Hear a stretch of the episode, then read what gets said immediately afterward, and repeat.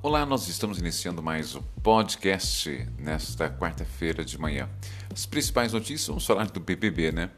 É, no bate-papo BBB, o Projota reagiu à derrota do Santos para o Palmeiras no final da Libertadores. Acabou tudo, disse ele.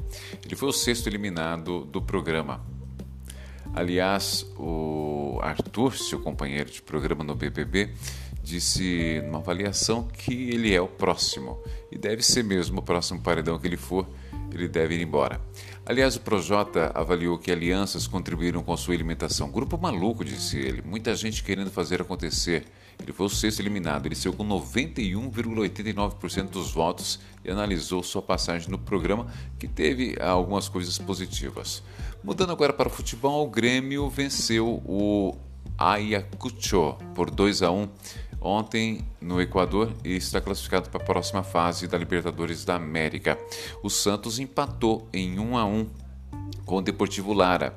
Pelo resultado, em casa, o Santos também está na próxima fase da Libertadores da América.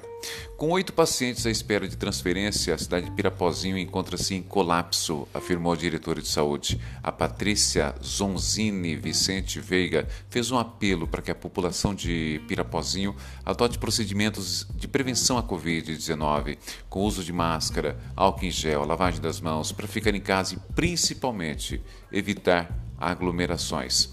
O Estado de São Paulo está adaptando o AME de Dracena para a instalação de hospital de campanha, é, com 10 leitos de UTI e 2 de enfermaria. A cidade enfrenta um colapso na área de saúde em decorrência à pandemia do novo coronavírus e já registrou 123 mortes provocadas pela doença.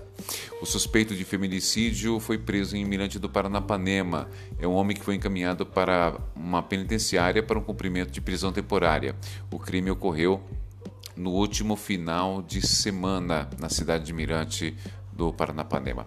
À luz do dia, bandidos aproveitaram um portão aberto, invadiram uma residência e assaltaram um casal imprudente. Os criminosos amarraram as vítimas, que tinham 24 e 27 anos, com um lençol e carregador de telefone celular. Foram roubados 300 reais em dinheiro, joias, cartão de bancário e alguns documentos. Os números do Covid, nós temos 20 pessoas internadas neste momento na Santa Casa de Presidente Venceslau. Na UTI nós temos é, pessoas de Presidente Prudente, é, Marabá Paulista, Piquerubi, Martinópolis, Teodoro Sampaio e aqui de Venceslau. Já na enfermaria, a maioria dos pacientes são de Presidente Venceslau, tem paciente de Caiuá, Prudente e também da cidade de Dracena. Uh, ainda continuando o nosso bate-papo, no nosso podcast, com aumento de casos de coronavírus, Pauliceia decretou lockdown no final de semana. A prefeitura restringiu ainda mais o funcionamento de alguns setores, mesmo com o decreto estadual que determina novas regras para a fase emergencial lá do Plano São Paulo.